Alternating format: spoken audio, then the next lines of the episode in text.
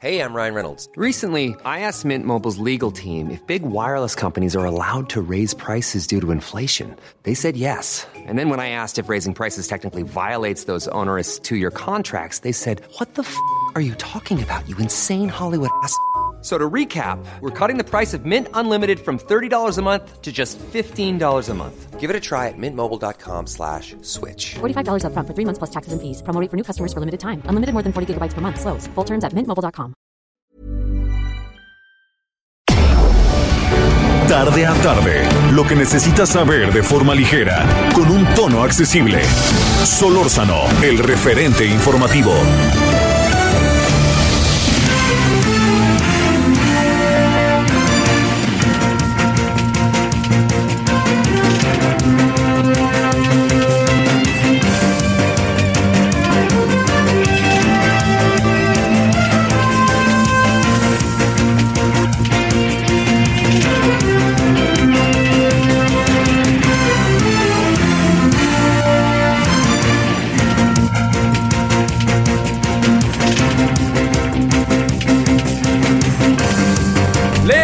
Saludamos con gusto en una tarde muy calurosa de viernes aquí en la Ciudad de México con mucha con a, a es bochorno, ¿no?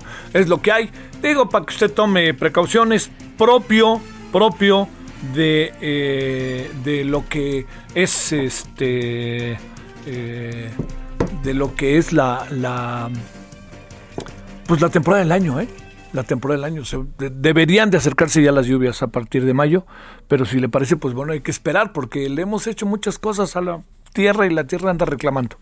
Bueno, gracias en nombre de todas, todos los que hacen posible la emisión. Viernes 23 de abril del año 2021 y además este hoy con un día importante al rato hablaremos con Paulina Chavira que siempre para mí es una maravilla este vamos a hablar sobre el día del libro el día de San Jorge San Jordi George como usted lo quiera de dónde viene qué es lo que ha pasado y esta relación que se guarda con los libros de parte de los de las de, de los ciudadanos de las personas no qué tanto se lee qué tanto no se lee qué es lo que se lee este, se lee mucho más de lo que se piensa, ¿eh? si nos atenemos a todas las lecturas que puede, que puede mucha gente tener a su alcance.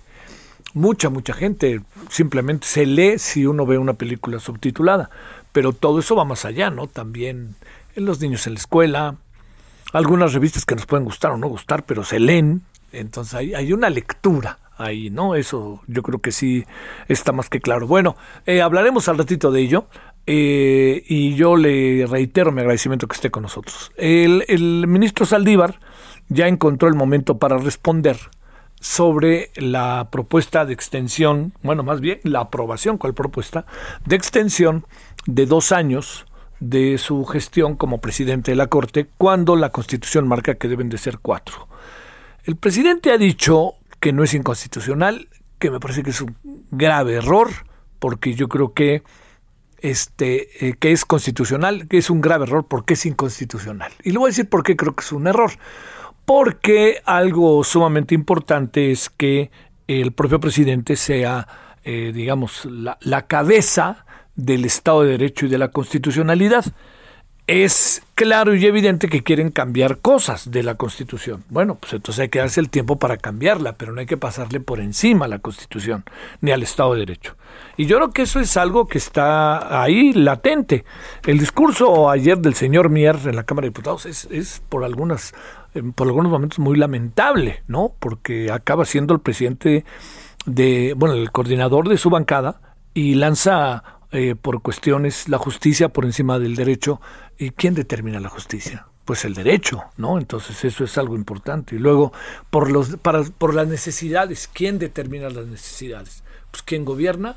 ¿Y dónde está el Estado de Derecho, diría yo? ¿Dónde está todo eso que resulta tan importante para la organización y civilidad de una sociedad. Bueno, pues eso le diría yo, para mí es hoy mucho de lo que no podemos perder de vista eh, como un asunto importante. Entonces la respuesta, digamos, eh, se pudo haber zanjado el tema de manera eh, muy, muy definitiva y clara. Una de ellas tiene que ver con que, por ejemplo, el propio ministro hubiera dicho que él de antemano este, se abstiene del debate, lo va a tener que hacer además, pero que además de ello considera que él no puede ser el objeto de una violación constitucional, pero no lo hizo.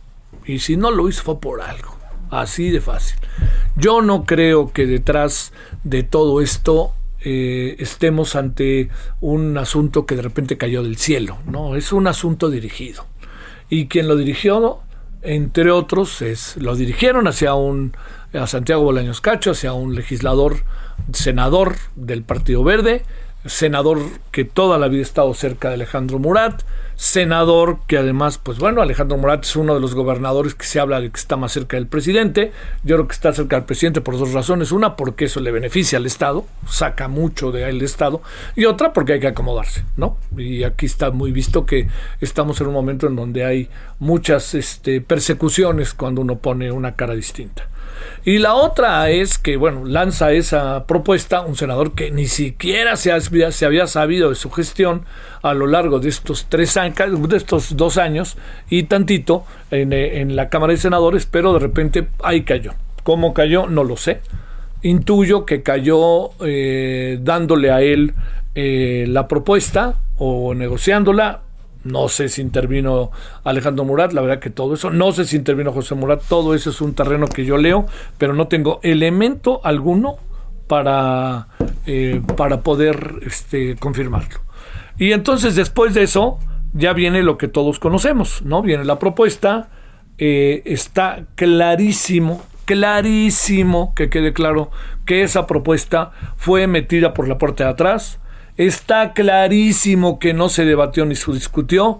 Está clarísimo, no lo han dicho todos los legisladores, incluso aquellos que ahora ya votaron a favor, que pues ellos mismos fueron los sorprendidos. Es cosa de ver lo que de repente se va filtrando en los Zooms, que, que, está sucediendo así de fácil cotidianamente. Bueno, todo esto que le estoy contando, eh, yo creo que es importante verlo porque en ese marco eh, es un asunto concentrado, consensado entre el presidente seguramente, obviamente el señor este, Ricardo Monreal, que ahí juega un doble papel bastante inquietante, este, y luego también porque entra por ahí el Senado, entra por ahí los diputados, todo esto, ¿no? Todo este armado de tinglado que uno entiende que, que, pues, que, si eso quieren hacer, pues lo deben hacer, pero en un marco de otra naturaleza. hay, hay, varias preguntas sobre el tema. Una muy importante, no hay nadie, no hay nadie en la corte, nadie en la corte que pueda ser eh, confiable para lo que piensa el presidente. Segundo, ¿tienen que ser confiables para el presidente o confiables para la ciudadanía? Tercero, si el señor eh, en otras ocasiones el señor de la el señor ministro eh, Arturo Saldívar ha dicho en varias ocasiones, así de fácil, que eh, los mandatos alargados, caso Bonilla, son inconstitucionales.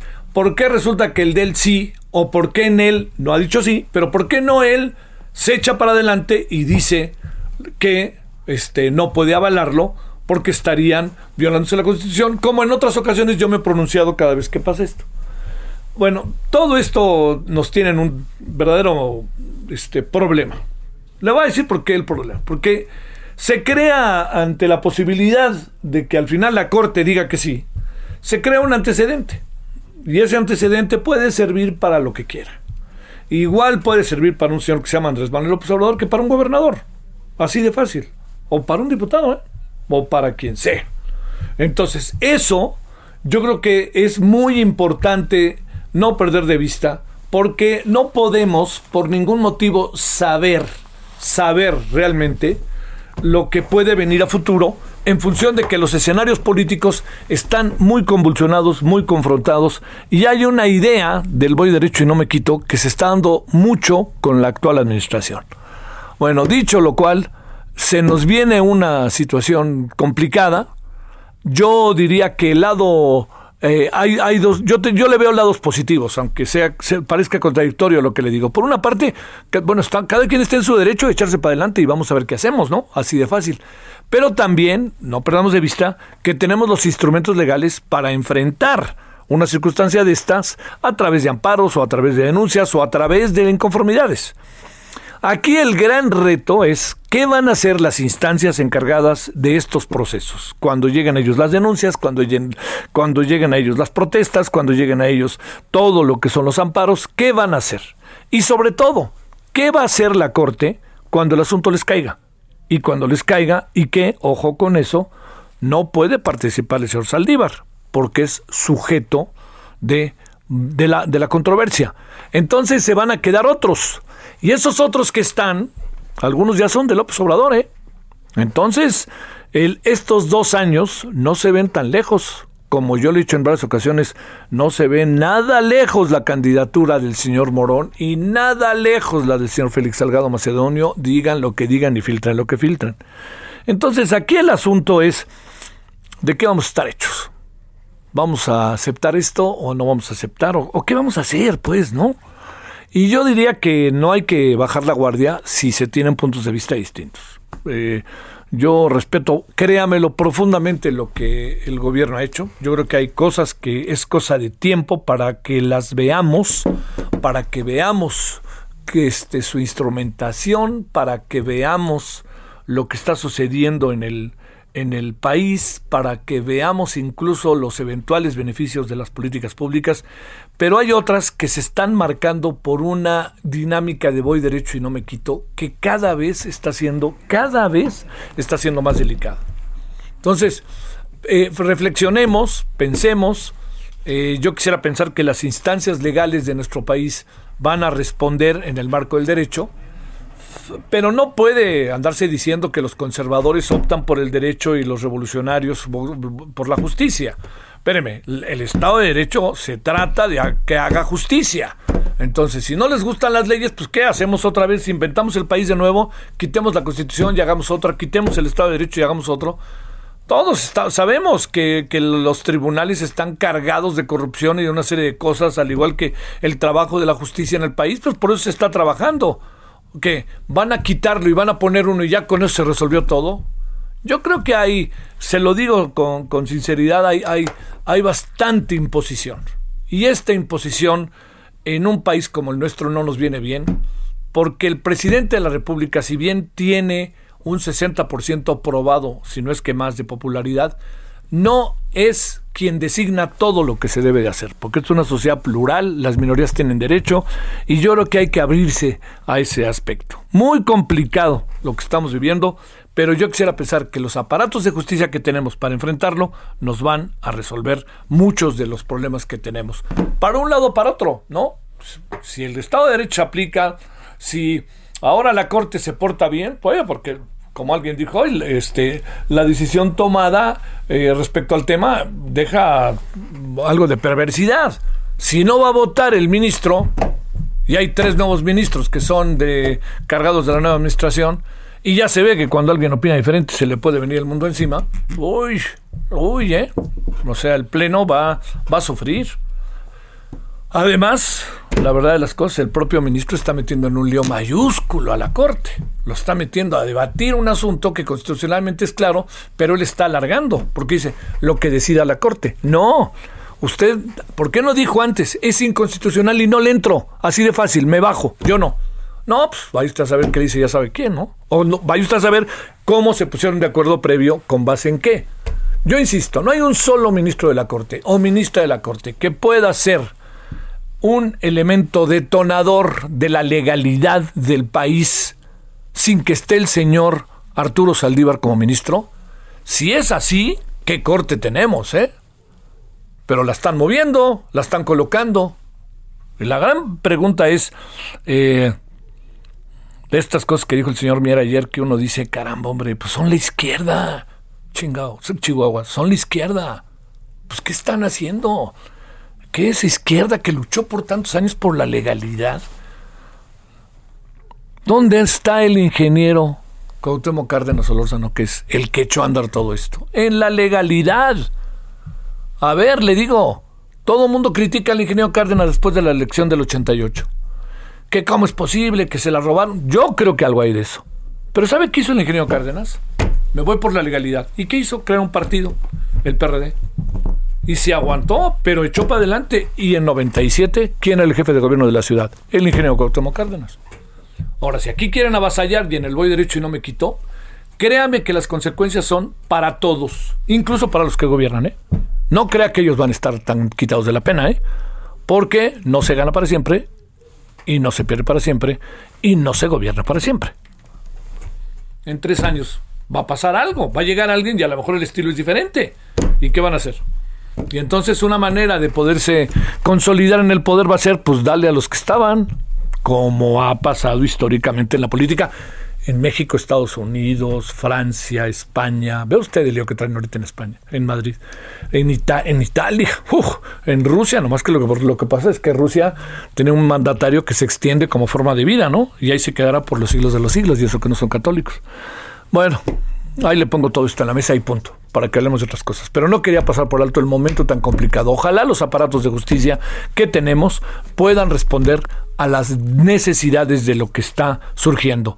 Y si hay elementos en que todo lo que se está proponiendo tenga un valor real en el marco constitucional y de derecho, adelante. Pero no hay un solo indicador que así lo sea en algunos casos. No estoy generalizando, que quede claro.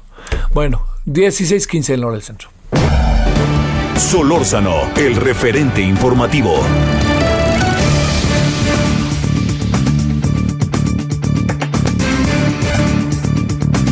Bueno, a ver, el día de ayer andaba su servidor leyendo como todos los días todo lo que anda escribiendo Arturo Erdeli en su Twitter y dijo algo que me llamó la atención y es por eso que lo hemos convocado esta tarde. Él es profesor de la UNAM, de la FESA Catlán, maestría y doctorado en matemáticas de la UNAM, especialista en estadística y probabilidad. Arturo, como siempre, gracias que nos tomas la llamada. Buenas tardes.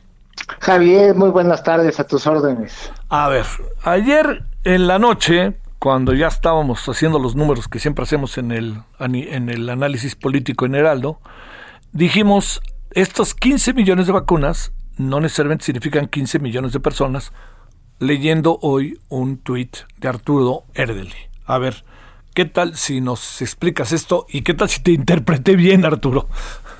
Está bien interpretado, efectivamente, dosis aplicadas no es igual a personas vacunadas, porque muchas personas en esas dosis aplicadas las estás contando dos veces, ya que la mayoría de las vacunas que se aplican en México, excepto la de Cancino, son de dos dosis. Entonces, eh, eh, digamos, el gobierno da la cifra más elevada porque así conviene a sus intereses y quieren apantallar con el número más grande, pero es incorrecto y sí, eh, incluso he visto algunos altos funcionarios que cometen el error no sé si a propósito o por desconocimiento, de manejar estas 15 millones y pico de dosis aplicadas como si tratara de 15 millones de personas vacunadas, o menos, por supuesto.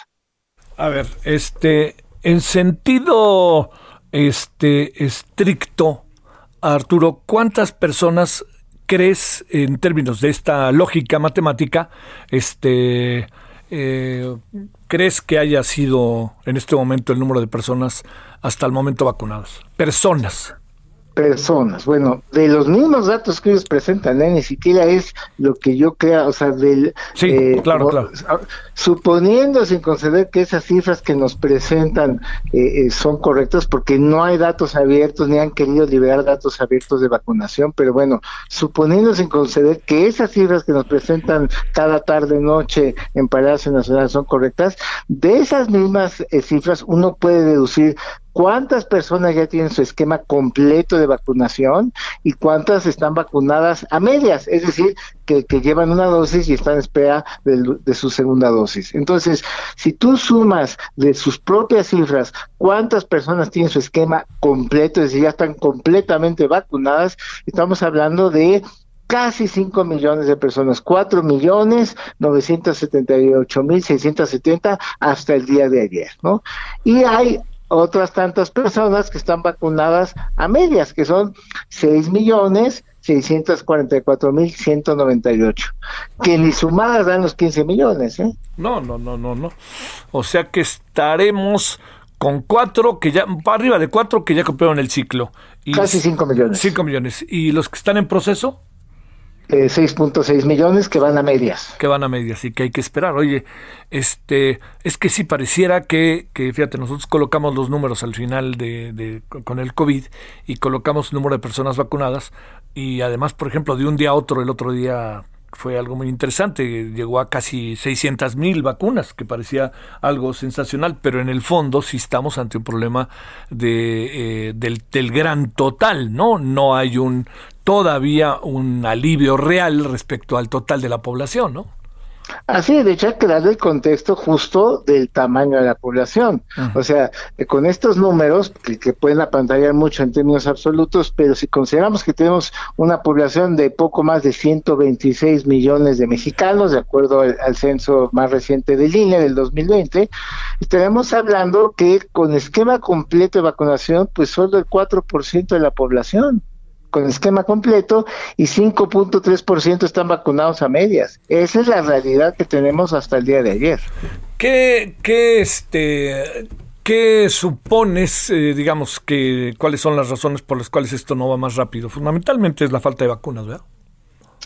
Yo, en este momento yo digo que ya ese no es el, problema, porque también en los datos que ellos mismos, o sea, que, que, los funcionarios de la Secretaría de Salud presentan en las conferencias vespertinas, eh, hasta ayer reportaron eh, poco más de 21 millones de dosis recibidas, ahí sí, dosis recibidas, poco más de 21 millones contra 15.5 millones de dosis aplicadas, es decir, tenemos 5.5 millones de dosis no aplicadas, ¿no? Y, digamos, hace al inicio era como que la diferencia entre recibidas y aplicadas era de un millón, luego fue aumentando, y ahorita ya hay, ya hay 5.5, entonces pues de qué serviría que nos lleguen más si no aplicamos al mismo ritmo ni las que tenemos. O sea, tenemos ahí 5.5 millones de dosis no aplicadas, ¿no? El secretario de Salud ha dicho, no, pero es que no es que estén ahí guardadas en un refrigerador, ya están en las entidades, están en tránsito, bueno, como sea, pero esa brecha se ha, se ha ido incrementando entre dosis recibidas y aplicadas. Entonces, si digamos, yo me pongo a pensar, quizás le reclamemos a nuestros proveedores, oye, no me has entregado quizás nos pueden decir, bueno, pero pues ni las que te he entregado las terminas de aplicar. ¿no? A este plano, a este paso, rectifico Arturo, ¿cómo, cómo vamos a, acabar con las... Eh, los objetivos que se ha planteado el gobierno respecto al proceso de vacunación muy lejos al final de abril y al final de mayo, ¿no? No, no veo otro camino. Sí, mira, eh, si me atengo a la última versión que, que nos actualizaron en enero, porque bueno, perdón, eh, creo que fue en febrero marzo ya la última, pero la última versión que, que dieron de este de su plan de vacunación, porque la primera primera vez se anunció en diciembre, pero luego lo tuvieron que actualizar porque pues vieron que no iban a poder empezar a vacunar a los de 50 y más en abril y ahora se recorrió un mes hasta mayo, ¿no? Sí. Entonces, de acuerdo a esa última nueva calendarización y, y los grupos de edad, este pues en el caso de, de abril tendríamos que cerrar con 9.5% de la población con esquema completo. Vamos en cuatro, ¿eh? Y ya nos quedan siete días, así que yo creo que esa meta ya no se va a cumplir. Eh, vamos a ver eh, qué pasa en, mayo, ¿no? Eh, aquí hay una ventana importante de oportunidad, o sea, los, los contagios han estado bajando desde febrero, ¿no? Febrero, marzo, abril, hemos visto un descenso en los contagios en México. Eso es bueno, y si se combina con una aceleración de la vacunación, estoy hablando que se logre mantener niveles promedios diarios de 600, 700 mil ah, eh, dosis en promedio por día y se mantiene ese ritmo de aquí a agosto, eh, eh, se daría una muy buen, un muy buen resultado, porque con, la, con la tendencia a la baja de los contagios y una vacunación intensiva, esto nos permitiría evitar que en octubre tengamos un repunte tan severo como tuvimos en octubre del año pasado. Este, híjole, híjole. Bueno, eh, pero aquí estamos en un terreno sumamente pantanoso, ¿no? Porque si no nos echamos a andar eh, con una vacunación masiva va a estar muy difícil. Eh, ¿Estás de acuerdo con que empecemos a vacunar a los maestros y toda esta parte que ahora se está haciendo particularmente en la Ciudad de México? Pues mira, lo que urge es que, se acelere la vacunación, digamos. Como fuera. preferiría, como sea, que se acelere porque, digo, creo que el personal de salud, este, sin esa división artificial de si es de primera línea o no, debería de ser totalmente eh, vacunado. Pero bueno, eso ya quedó claro que no lo van a hacer y, ya dieron sus razones, muy tristes, pero ya las dieron.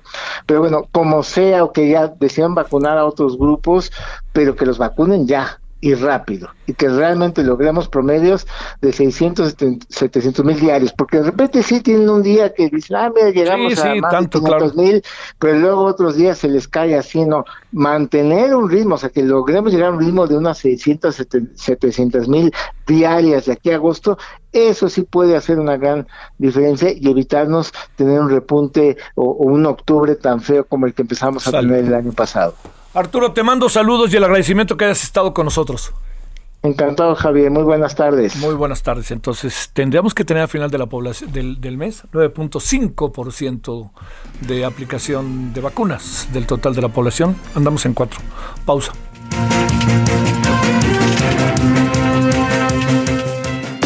El referente informativo regresa luego de una pausa. Estamos de regreso con el referente informativo.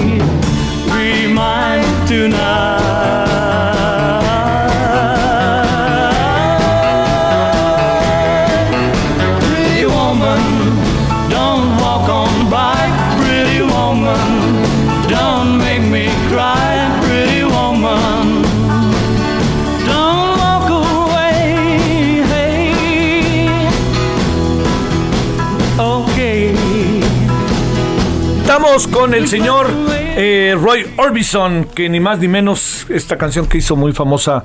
Oiga, era muy famosa, muy famosa. Pero luego una película con Richard Gere y eh, Julia Roberts, Julia Roberts la hizo todavía más famosa, la película que se llama Pretty Woman, muy, muy de esas películas, este, pues de domingo en la tarde, ¿no?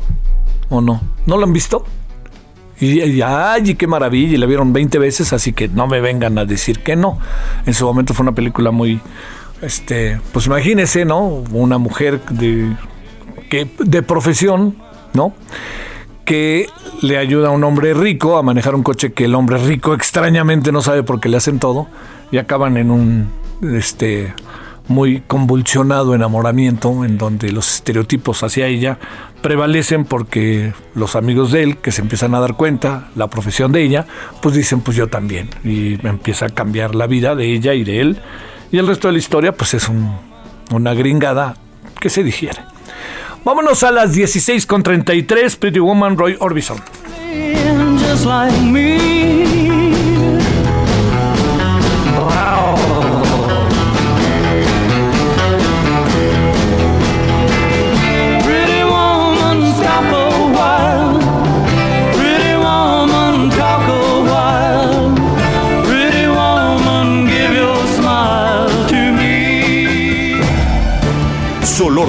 El referente informativo. Bueno, en verdad, eh, eh, por muchos motivos siempre nos da mucho gusto tener la oportunidad de conversar con Bernardo Barranco, pero es un tema que creo que Bernardo además ha venido trabajando desde hace tiempo y yo creo que es muy importante conocer su punto de vista de lo que está pasando y de lo que ayer nos sentimos, por lo menos nosotros, y estos días muy alentados con lo que está sucediendo. ¿Lo vale, no lo vale? ¿Estamos equivocados? ¿Cómo, ¿Cuál es el justo medio para ver la visita del nuncio eh, Franco Coppola a lo que se llama la Boca del Lobo? ¿no? Allí en el municipio de Aguililla, Michoacán. Bueno, Bernardo, Bernardo Barranco, columnista de UNAM, maestro en Sociología del Catolicismo, columnista de Milenio Diario, y pues me duele, pero ni hablar también tiene un programa sacro, sacro y profano muy bueno en el Canal 11. Querido Bernardo, te saludo con gusto, ¿cómo estás? ¿Qué, qué, qué es lo que te duele ni hablar? Pues ya sabes, ¿Eh? que, que, yo no estoy en el 11 si quieres, para, para no ah, ponerlo feo. No, ya, ya, ya, yo pensé que era porque era americanista, no, eso, perdón, perdón, eso, estaba oye. Yo, estaba yo ya extrapolando. oye, yo como mi amigo Bora Milutinovic, yo Bora respeto. no, bueno, no, pero, pero créeme, este, de, después de toda esa historia que tú conoces, eh, hay cosas que estás haciendo ahí en el 11, verdad, en verdad, mucho, muy interesantes, te lo digo, para la discusión plural sobre los temas religiosos, creo que es el lugar idóneo. Pero bueno, este, he leído cosas que has dicho, he que has escrito, cosas que has dicho. Eh, yo veo con, con, muy buena cara lo que está pasando hoy en Aguililla. ¿Estoy en lo correcto? ¿Tú qué ves, Bernardo? No, sí, totalmente. Creo que el nuncio Coppola eh, tuvo un gesto de solidaridad con la, comunidad, con lo que, lo que está viviendo, y al mismo tiempo es un gesto que sacude al episcopado, un episcopado muy amodorrado, obispos eh, muy en una zona de confort que no han querido salir desde hace mucho tiempo, a pesar del regaño de hace cinco años que, que, conversamos hace poco que les dio el Papa, no han salido, se han quedado ahí. Ahora, eh, eh, ahí me gustaría comentar primero, eh, hacer una referencia de quién es eh, Franco Coppola. Muy bien. Franco Coppola ahora, en, en, unos días más, el 31 de marzo, cumple 63 años. O sea, para la media de los obispos es, es una, una edad, digamos, intermedia. Em, italiano, eh, un doctor en Derecho Canónico, eh, estuvo en la Escuela Diplomática de la Santa Sede, donde eh, estuvo bajo em, la, protección o el impulso de Justo Muyor, ¿te acuerdas? Aquel nuncio que tuvo ahí por la época de Fox, que jugó un papel muy importante contra Maciel, los legionarios, se enfrentó al cardenal y después, eh, fruto de tanto jaloneo, lo llevan a la escuela diplomática, pues este es uno de sus alumnos. Y eh, después ha estado en Líbano, en Burundi, en Colombia, en Polonia, pero lo más interesante es que en 2014 lo nombran nuncio en eh, República Centroafricana y el Chad, que son zonas de guerra. Son zonas durísimas, donde lo que pasa en Aguililla pues si no es equivalente, pero ahí se la llevan, ¿eh? Son zonas realmente muy brutales. Ahí y, los cristianos ahí son minoría y son objetos de, de, redadas y de matanzas. Eh, ahí en el primer viaje que hace Francisco lo conoce y quedan los dos bien impresionados, ¿no? Eh, yo recuerdo las fotos eh, de la casa del nuncio, una casa muy sencilla, yo diría hasta humilde, y ahí era la anunciatura de, del nuncio. Y ahí hacen clic eh, el Papa Francisco y el nuncio en aquel entonces, em, eh, eh, Coppola, en Chat y, y Centro, la República Centroafricana.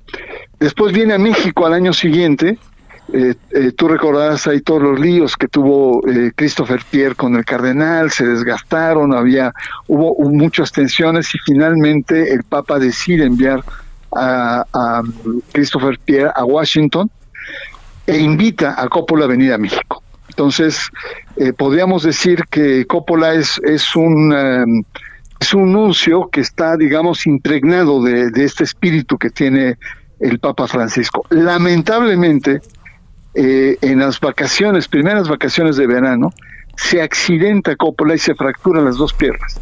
Ah, queda ya cerca, cerca de un año queda en Italia. ocho o nueve meses. Oye, ¿qué fue un así. accidente o qué pasó? Fue un accidente automovilístico. ¡Wow! Fue un accidente automovilístico. Entonces, por eso es que no hemos tenido hasta ahora, porque ya estamos hablando de, pues, qué sé yo, de, de- de- de cuatro años de- de presencia y hasta ahora estamos empezando a conocer más a, Franco Coppola. Este es Franco Coppola, o sea, eh, incluso déjame decirte, está acostumbrado por lugares donde ha estado, Líbano y sobre todo eh, estos dos últimos, pues a, situaciones de extrema violencia, de tal manera que no entró, eh, incluso no había pedido seguridad y se la tuvieron que dar, pero en realidad el nuncio sabe de lo que se trata. Ahora, esta es una cuestión interesante. Entonces, eh, hace unas dos semanas, Franco Coppola tiene una intervención en la reunión del episcopado mexicano que cada año tiene eh, dos reuniones, una en, en abril, eh, poco antes o poco después de Semana Santa, y hacia noviembre tiene una segunda reunión. Son las conferencias episcopales ordinarias y extraordinarias. En este caso, le tocó a, a Coppola y les puso una zarandeada a los obispos Sí.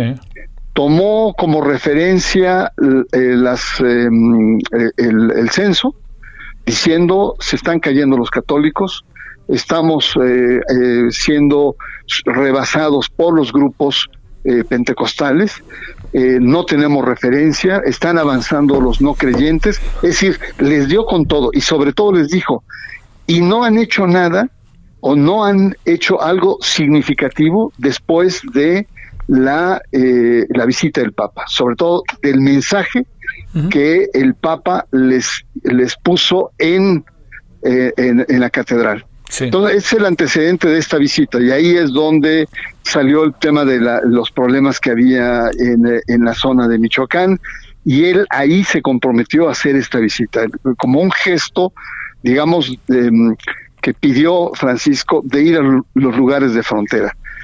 Ya estando ahí, es muy interesante, yo todavía no tengo información, pero eh, es una zona, eh, bueno, tú lo has descrito y lo conoces mucho mejor con todos los grupos eh, delincuentes, todos estos grupos que están ahí, templarios, este, la familia michoacana, el cártel Jalisco Nueva Generación, los Viagras, el- el- los Blancos de Troya, los cárteles unidos de Michoacán. Todo esto eh, eh, ha llevado a que sea una zona muy complicada y hay curas que han tenido eh, un nivel de, de solidaridad y de, de entrar, y entre ellos está el famoso padre Goyo, Gregorio López, ¿no Sí. te acuerdas de él? Claro, sí. Un, un cura que usaba eh, chaleco antibalas, Sí, sí, sí. Claro. ¿no te acuerdas? Medio mal hablado. Bueno, este cura, eh, el, el padre Goyo, este cura entró a... a, eh, eh, el padre Goyo entró eh, como miembro de las guardias, estas guardias famosas de protección, ¿no? Las, las guardias eh, municipales que peleaban con los grupos del crimen organizado. Entonces, mi querido Javier, el tema, el tema es interesante porque el obispo nuevo que lleva, que llegó, Sí. suspendió a 12 curas. Ah. Curiosamente, los que estaban más comprometidos con todos estos grupos. Y entre ellos suspendió a el padre Goyo. El padre Goyo se quedó sin parroquia, el padre Goyo se, se quedó sin permiso para poder oficiar misa y el padre Goyo quedó fuera, pero él sigue ahí en la zona. Entonces es muy interesante porque eh, probablemente, bueno, y déjame decirte, y es un obispo muy tibio, eh, algunas malas lenguas dicen que el obispo está protegiendo a pederastas, es decir, está como muy densa la relación Sí. en la diócesis de Apatzingán con eh, entre el obispo y estos curas, digamos, más echados para adelante. El obispo se llama Cristóbal Asensio García. Entonces, la visita eh, yo creo que tiene como varias aristas, eh, Javier. Una de ellas es la solidaridad con, con, la, con la gente que está viviendo ahí, que es una, una situación verdaderamente dramática. No, no puede, esa, esa carretera Aguililla-Patzingán Oh. está totalmente bloqueada. Qué ¿no? Sí. Eh, esa sería una, un gesto de solidaridad. Una segunda es eh, eh, un ejemplo al conjunto de los obispos, sacudir a estos obispos acomodados. Y uno tercero es entrar y discutir los problemas de fondo que están ahí, porque no creas que son cientos de curas, no, no llegan a, a, a 30 y a 40. Entonces, el hecho de que 10 hayan sido suspendidos eh, es una situación grave que vive la diócesis y seguramente Coppola en este momento debe estar negociando, conversando, escuchando las partes y tratar de encontrar. Pero creo, como, como decías tú al inicio, que es una muy buena señal, no solamente el tener un anuncio un poco más chao para adelante en estos temas, sino para la iglesia, para una iglesia adormecida, sigue entumecida, que no va ni para adelante ni para atrás. A ver, Bernardo, eh, dentro de lo primero que se, que, que, se conoce de lo que ha pasado es que eh, dice que el nuncio ha conversado en varias ocasiones con el presidente López Obrador y el presidente López Obrador le ha dicho que, pues, que bueno, que sería muy bueno que fuera. ¿no? Este, yo no sé eh, si, más bien lo bueno también sería que fuera el presidente, aunque entiendo que las condiciones no son nada fáciles. Y eso, primera reflexión, eh, tu, la, solicitud de que nos digas algo sobre ello. Y lo segundo, Bernardo, es el Papa Francisco está seguramente enterado de lo que está pasando ahorita en México, en Aguililla. Yo creo que sí por supuesto. Es decir, tú, tienes que ver que el rol de un nuncio lo, eh, es, son los brazos, los ojos y los oídos del Papa. Y eh, yendo a un lugar tan candente como es la zona de Michoacán, eh, evidentemente que tiene que tener por lo menos la, aprobación de la Secretaría de Estado, de, de Parolín, que es el número dos en el Vaticano y por lo tanto de Francisco. Ahora, sobre tu primera pregunta, eh, fíjate que, que, la visita también es incómoda y, olvidé omitir eh, comentarlo al, Estado mexicano. Claro. Porque pone en evidencia el no Estado en la, en la región, que ha sido, está totalmente rebasada la zona, pero de, de, de lustros, toda la tierra, lo que es la tierra caliente, que es Guerrero, que es Estado de México y es Michoacán, y que es una tierra de cultivos y donde los narcos están ahí disputándose territorialmente la zona. Entonces, es como una llamada de atención y preguntar, ¿y dónde está el Estado? Ahora, déjame decirte, no es la primera vez que pasa esto. Si tú recordarás, en el proceso electoral del 2018, eh, el obispo Salvador Rangel Mendoza de Chilapa, en Guerrero, igual se reunió con, con, grupos del crimen organizado para pactar una tregua, porque no se podía ejercer el proceso electoral por eh, la amenaza del crimen organizado. Es decir, eh, en menos, digamos, de tres años, altos miembros de la jerarquía tienen que entrar y jugar una suerte de, mediación frente a sectores del crimen organizado, eh, pero también el evidenciar la ausencia del Estado mexicano. Uno fue en, 2018, no era la época de López Obrador, pero esta sí, eh, hay una enorme responsabilidad del gobierno eh, local de Silvano Aureoles y por supuesto también el gobierno federal. Entonces es, es interesante también esta otra arista de la visita de, Franco Coppola. Oye, eh, además supongo que su, su discurso no puede ser un discurso este sencillo ni fácil y supongo que se tendrá que referir a esa parte, ¿no, Bernardo, de quienes rompen el orden a través de la violencia como son los grupos delincuenciales. Es, es una visita también, no sé qué pienses, este, con toda la experiencia que pueda tener el nuncio, es una visita también de, de riesgo, ¿no? No, por supuesto, por supuesto, y creo que ahí es donde pues el, el, nuncio tendrá que echar gala de la doctrina eh, eh, social sobre el tema de la guerra y de la guerra justa, ¿no? Entonces, eh, que es algo que la Iglesia ha venido trabajando durante siglos y, evidentemente que la toma de, de partida del nuncio eh, son la población que está en defensa y la gente que está apoyando a esa población. Es decir, tiene que desarrollar un discurso ético religioso en términos, e incluso te diría que, que, en la teología de la guerra justa eh, eh, plantea la justificación de defenderse frente a un enemigo que agrede que fue un poco lo que usaron los cristeros en su momento o, o en otros momentos de la historia, en donde los cristianos toman armas y en ese sentido apelan a esa teología de la guerra justa. Yo creo que, que en ese sentido yo estoy realmente ansioso por ver qué va a pasar con el futuro del padre Goyo y de, y de esos 12 sacerdotes que habían mostrado mayor eh, sensibilidad frente al, al, al, problema de la población, ¿no? Sí, sí, sí.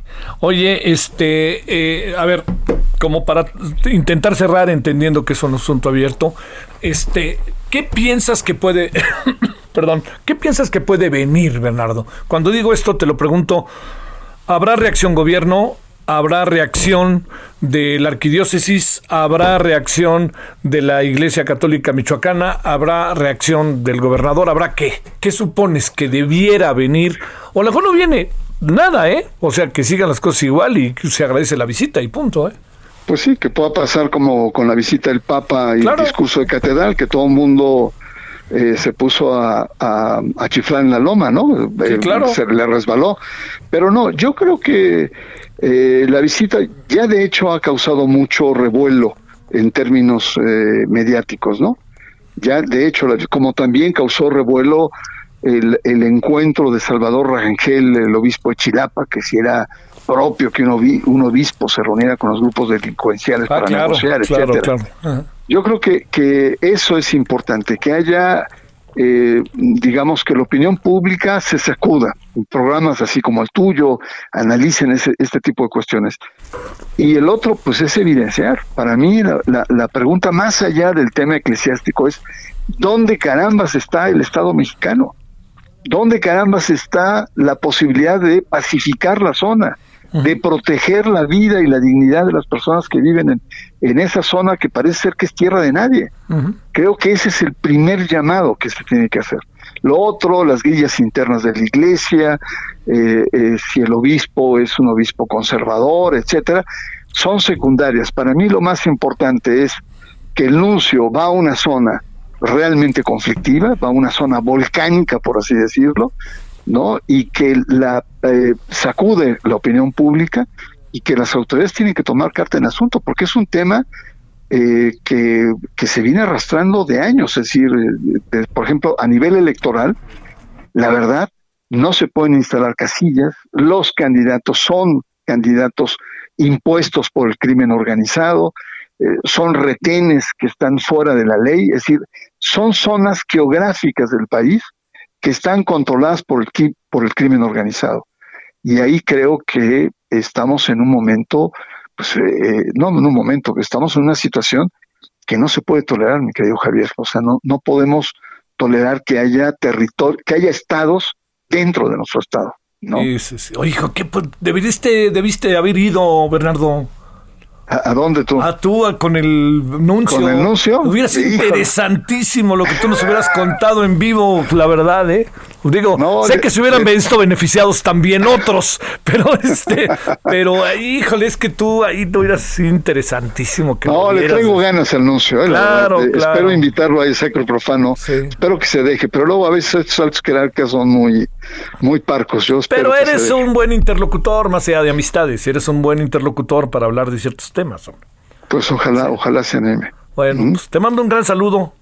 Un gran saludo y pues tus chivas ojalá sigan levantando, ¿no? Ojalá para que entren. Estoy, ¿no? frus estoy frustrado. Ya te imagino, sí. Ya Pero te por, imagino. por una razón que vas a entender. Ese bellísimo uniforme que tanto daño le hacía a la América. He tratado de conseguir la playera maravillosa y Román, que es incapaz, el que está aquí enfrente, que se hace, Ajá. le dije, consíguete la playera, consíguete la playera. Y ahora acabo de ver que ya están, este, que ya se acabaron. Entonces pues ya me quedé sin ganas. Entonces ya que te cuento. No, pero no, bueno. no, no. Cámbiate, cámbiate de no, equipo. Javier, Oye, cámbiate. pero te lo debo decir como te dije la vez pasada. Ese entrenador que tiene la América nos gusta, me parece que es serio. Sí, sí, sí, ha metido otra dinámica, sí, sí es sí. bueno. Bueno, ya Está bien. hablemos Ya. mejor del Papa. Sale, muchas gracias. Nos Hasta- vemos, abrazos. Hasta luego, abrazos. Igual, Bernardo, gracias. Buena visión de Bernardo sobre el tema. A ver, muy en carrera, si se puede, Daniela, cuéntanos qué anda pasando por allá, en Nuevo León.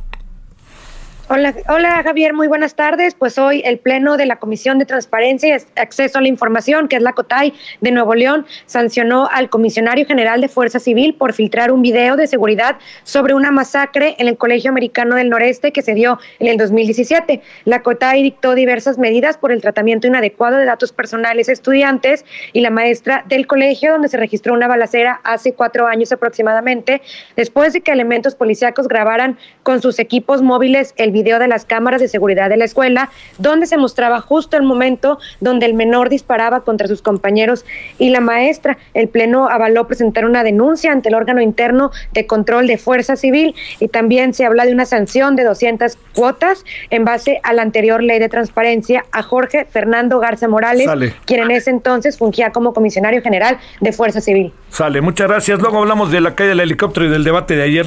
A ver, claro que sí, estamos oye, pendientes. ¿quién supones así en una sola palabra, quién ganó, supones, el debate? De Monterrey. Sí, de ahí. El que hubo ayer, ¿no? El debate para la... ¿era ¿Fue para la gubernatura o para la ciudad? Para, para la ciudad de Monterrey. Ahí, ¿quién supones que lo ganó? Eh, no sabría decirte, Javier. Sales, haces bien, haces bien. Gracias, adiós. Estamos pendientes. Bye. Mejor no me meto. Bueno, pausa. El referente informativo regresa luego de una pausa. Tarde a tarde, lo que necesitas saber de forma ligera, con un tono accesible. Solórzano, el referente informativo.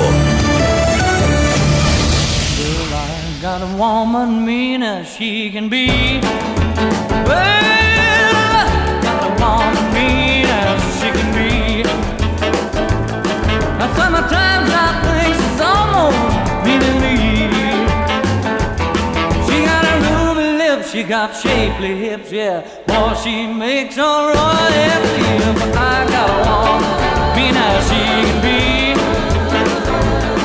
Sometimes I think she's almost meaning me. Well, I ain't bragging, it's understood. Everything I do, well, I sure do it good. Yeah, I got a woman, mean as she can be.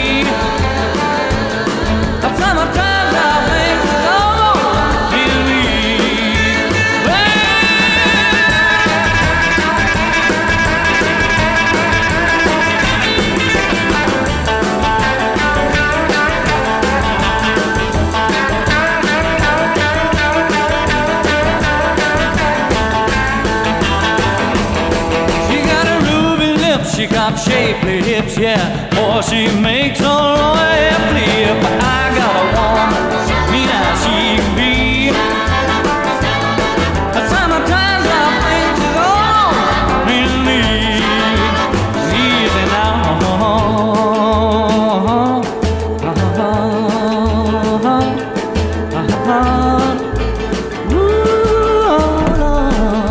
estamos de vuelta. eh, algo muy, este, bueno, estamos con Roy Orbison. Hay muchas cosas, hay muchos temas. sí. Eh, a ver, déjeme plantearle esta noche lo que tenemos. Vamos a meter un reporte desde Aguililla con, incluso con, con este, con el sacerdote Vergara para que nos diga. Vamos a hablar, hablar del tema de, del que ahorita vamos a hablar con, con Pedro Salazar, deme un momentito, y vamos a hablar de este asunto de la Superliga de Fútbol. Déjeme decirle por qué lo planteo. Bueno, vamos a hablarlo con Ricardo Bueno, un gran abogado en esta materia, y lo vamos a con alguien que yo en verdad quiero mucho de muchos años, etcétera, que es Roberto Gómez Conco. Entonces, la idea de hablar de hoy en la noche no tiene que ver en hablar de fútbol, es decir, qué está pasando en el fútbol y qué está pasando con la pandemia y qué le sucedió al juego que andan pensando hacer una liga de esta naturaleza. Y la otra, si ya caput el proyecto de la Superliga, o más bien hoy caput, pero ya tenemos el antecedente y ahí viene el año que entra, a pesar de lo que diga el buen señor Pep Guardiola respecto al sentido de ganar y perder en el fútbol y de los débiles y de los fuertes y de acabar el sentido de las posibilidades de la sorpresa que siempre maravillan a pequeños pueblos, a pequeños equipos, etcétera. Bueno, todo un tema que me parece que habrá que revisar. Estamos escuchando a Roy Orbison, Mean Woman Blues. Esto es este señor de Burnham, de los grandes grandes y de los antecedentes que tenemos hoy en día de nuestro rock que escuchamos. Por ahí pasaron gentes como Roy Orbison, sobre todo Elvis Presley. She got shapely hips, yeah. Boy, she makes a.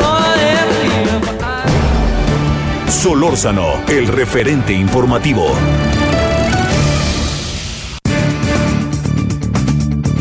Hace no pocos, hace pocos días, perdón, el doctor Pedro Salazar, este, del investigador del Instituto de Investigaciones Jurídicas de la UNAM, estuvo con nosotros y nos dijo algo que para mí fue muy importante, que era muy difícil que se manifestara el ministro Saldívar, porque es un asunto que iba a caer en su terreno. Entonces, este, que esperaría en algún momento. Le hemos pedido al doctor Pedro Salazar que de nuevo conversemos, intercambiemos opiniones y que nos diga cómo vio las cosas a partir de un muy singular boletín que yo digo que es el de la definición de la indefinición y es el sí pero no. Bueno, doctor Pedro, con enorme gusto te saludo como siempre y te agradezco que estés con nosotros. ¿Cómo has estado? Bien, Javier, muchas gracias. Pues muy atento y preocupado con todo lo que ha pasado desde el viernes pasado que platicamos al día Sí, de hoy sí. en este delicadísimo tema. A ver, este, va, va, este, va de nuevo, pues ahora sí que empecemos. Tenemos un nuevo elemento, ese elemento es ni más ni menos que un boletín esta mañana, eh, si quieres por ahí, y además porque, pues creo que este es el, el detonante de lo que puede ya ahora sí venir, ¿no? A ver, un boletín y varias entrevistas, Javier, que Sí, de alguna claro. manera le dan, digamos, un poco de desarrollo a lo que ahí está plasmado, ¿no? En primer lugar, pues el ministro presidente confirma lo que ya habíamos platicado, que es que eh, desde eh, su, su perspectiva no es prudente pronunciarse antes sobre el tema, ¿no? Nosotros lo suponíamos sin saberlo, pero pues ya lo habíamos adelantado. Quería dejar que pasara el proceso legislativo, ya pasó el proceso legislativo, y ahora sale, digamos, a- al foro público, primero diciendo que esa parte de la reforma, ese transitorio, pues ya lo había dicho el Consejo de la Judicatura, no es de autoría ni de propuesta de ellos, se deslinda, digamos, de, de, de la idea y de la autoría, ¿no? Eh, lo cual, pues ya era previsible que sucediera, y lo cual, pues ya ahora se torna totalmente irrelevante. ¿Quién fue quien lo propuso? ¿Quién fue quien lo impulsó? Pues no importa porque el tema que nos debe preocupar a todas y a todos es que ya se aprobó, ¿no? Para en sede legislativa. Dos, eh, él mismo sostiene que eh, eh, no va a pronunciarse sobre el mérito, es decir, no va a decir si le parece constitucional o no. Él, él ya, ya tomó distancia con una decisión muy estratégica, hay que decirlo, porque si miramos, lo platicamos tú y yo el viernes pasado con tu auditorio también, si miramos sus propias posiciones en decisiones similares en años pasados, lo congruente sería que él se opusiera a la reforma, es decir, que la eh, votara por su inconstitucionalidad, ¿no? Porque él ah, lo había dicho ya en casos anteriores eh, similares sobre otros temas, pero que son muy afines al que ahora lo involucra. Pero él ya dijo que no se va a pronunciar ni ahora ni después. ¿Cuándo es ese después? En caso de que se presente una acción de inconstitucionalidad y el tema llegue precisamente a la mesa de la Suprema Corte de Justicia de la Nación, ya adelantó en varias entrevistas que él se va a excusar, lo cual supone que al menos en esa sede no conoceremos su argumentación jurídica a favor o en contra de la constitucionalidad de la norma. Y también supone, Javier, que de los 11 votos de la Corte, ahora solo hay 10 para valorar la situación. Y como bien sabemos, la Constitución establece que la inconstitucionalidad de una reforma requiere ocho votos en contra. Entonces, el dato tampoco es menor porque él no solo se sustrae de participar, sino que sustrae su voto, que vuelvo a decirlo, en un acto de congruencia, de congruencia, ya no digo más, debió de haber sido o debería de ser un voto en contra de la norma, de la, de la, de la validez de la norma aprobada. Entonces, bueno, es un tema delicado, es un tema complicado, él ya se sacó del cuadro y ahora tenemos un escenario que se bifurca de la siguiente manera, Javier. ¿Va a haber o no acción de inconstitucionalidad y quién la va a presentar? Porque si no hay acción de inconstitucionalidad en los próximos 30 días, si no la hay, todo sigue en el terreno de la política y el presidente de la Corte va a tener que decir si acepta o no acepta la prórroga de su mandato por dos años. ¿Por qué? Porque va a ser norma válida y entonces, bueno, pues ahí sí va a tener que pronunciarse con las razones que tú quieras, pero va a tener que decir si me quedo dos años más o no me quedo dos años más. Ay, La otra alternativa es que la acción de inconstitucionalidad si se presente, no lo sabemos, no sabemos si los números van a dar a la oposición para presentarla y si la van a querer presentar, pero si sí se presenta, vamos a entrar en un terreno muy complejo y muy interesante, porque van a tener que ser sus compañeras y compañeros en la Corte los que analicen la constitucionalidad del artículo transitorio y los que deciden si es constitucional o no. Que yo te insisto, y de esto no me quiero mover, no lo es. O sea, quienes voten porque sí es constitucional están, digamos, forzando la constitución y están eh, eh, haciendo decir a la constitución lo que la constitución no dice. Esta no es una reforma constitucional, así que quienes voten a favor de su constitucionalidad lo estarán haciendo por razones políticas, no por razones jurídicas. Y eso mejor decirlo de una vez y con claridad. Sí, claro. Porque, porque bueno, pues eso al menos coloca las cosas en el terreno en el que deben estar. Que el presidente de la República asuma una posición política a favor de la reforma y las y los legisladores también, bueno, pues están en su terreno precisamente de ser eh, eh, funcionarios y funcionarias políticos. Eh, que creo que de mala manera se han intrometido en eh, decisiones y en normas de gobierno del Poder Judicial, pero bueno, ellas y ellos son políticos, empezando por el presidente López Obrador. Sí. Pero los ministros y ministras de la Corte están ahí para hacer valer y prevalecer lo que dice la Constitución. Y sus argumentaciones no pueden seguir, Javier, la lógica de la política, sino que deben de apegarse a los imperativos del derecho. Y por eso va a ser muy importante escucharles, verles y seguirles en sus posiciones. Vuelvo a decirlo, en caso de que la acción de inconstitucionalidad sí se presente y la tenga que resolver una Suprema Corte que será de 10, no de 11, porque el ministro presidente ya dijo que él no participará y que él no votará. Híjoles, dardo envenenado dirían. A ver, eh, deja, la, deja eh, esta actitud, esta respuesta del ministro Saldívar, deja en una posición muy difícil a sus colegas en el Pleno. ¿Podrían quedar 5-5? Y si quedan 5-5, ¿qué pasa? No es, eh, es- a ver, si no se logran ocho votos en contra, la norma surte efectos. Déjame decirlo así. Ah, ajá. La norma sería, pues digamos, paradójicamente sería validada como constitucional por la Suprema Corte. ¿Por qué? Porque lo que dice la Constitución es lo siguiente. Para que una norma, en este caso el artículo transitorio que se aprobó eh, hace unos días, bueno, el día de ayer, para que una norma sea declarada inconstitucional, quiere decir contraria a la Constitución, y por lo mismo se declare inválida, se expulse y no surte efectos, es necesario que 8 de 11 ministros voten en ese sentido. Se requiere una mayoría calificada de 8 sobre 11 votos. Entonces, si la votación queda, Javier, 7-4 o 6-5 Sí. o 5-5, es decir, todo por debajo de 8, la norma quedaría vigente y la norma sería válida y el ministro presidente y los consejeros de la judicatura se podrían acoger a esa norma y quedarse dos años más en su cargo. Wow, wow, wow. A ver, Mira qué, duro, Javier, porque podría pasar, déjame nada más cierro Sí, sí, el, por el favor. razonamiento, por favor. que dado que el ministro presidente no va a votar, él ya se bajó, con que tres de sus colegas digan que sí les parece constitucional, con los argumentos que tú quieras, que tendrían que ser argumentos, vuelvo a decirlo, políticos revestidos de vestimenta jurídica, pero serían políticos, con que tres de sus colegas digan que la norma sí es constitucional, con eso basta para que ese absurdo surta efectos. Híjole, bueno, hasta el presidente dice que sí es constitucional, que digo, ya, ya, ya, ya has dicho claro sobre eso lo que piensas, Pedro, en general. Déjame, a ver, plantearte otra, otra variante. Eh, ¿Encuentras, eh, o, qué? Es que es que es una pregunta que pasa por lo político, pero es inevitable planteártela, Pedro, no sé qué creas.